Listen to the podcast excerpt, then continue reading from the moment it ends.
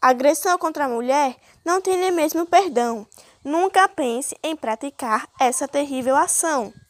Mulheres, sempre mulheres, na essência do viver, nunca devemos bater e sim acolher. Diga não à agressão. Isso não é solução.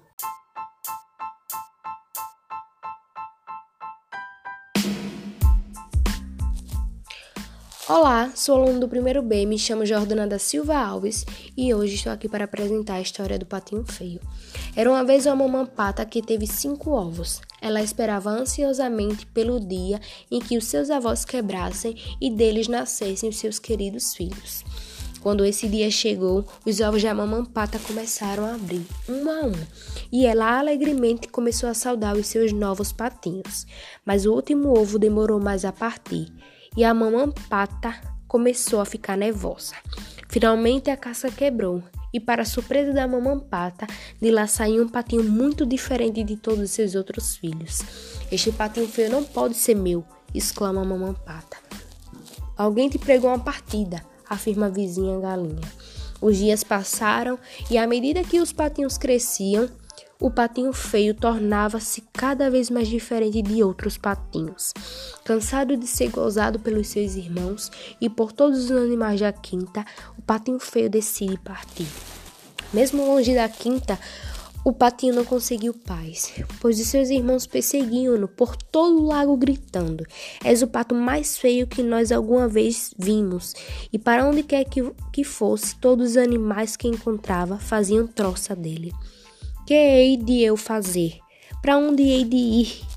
O patinho sentiu-se muito triste e abandonado. Com a chegada do inverno, o patinho, cansado e cheio de fome, encontrou uma casa e pensa: talvez aqui encontre alguém que goste de mim. E assim foi. O patinho passou o inverno aconchegadinho, numa casa quentinha e na companhia de quem gostava dele.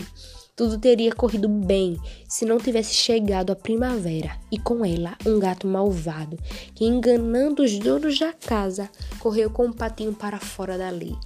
Mais uma vez estou sozinho e infeliz, suspirou o patinho feio. O patinho seguiu seu caminho e, ao chegar a um grande lago, refugiou-se junto a uns juncos e ali ficou durante vários dias. Um dia, muito cedo, o patinho feio foi acordado por vozes de crianças. Olha, um recém-chegado! gritou uma das crianças. Todas as outras crianças davam um grito de alegria. E é tão bonito, dizia a outra. Bonito? De quem estarão a falar? pensou o patinho feio. De repente, o patinho feio viu que todos olhavam para ele, e ao ver o seu reflexo na água, viu um grande e elegante cisne. Oh! exclama o patinho admirado. Crianças e outros cisnes admiravam sua beleza e cumprimentavam na cumprimentavam-no alegremente. Afinal, ele não era um patinho feio, mas um belo e jovem cisne. A partir desse dia, não houve mais tristezas, e o patinho feio, que agora era um belo cisne, viveu felizes para sempre.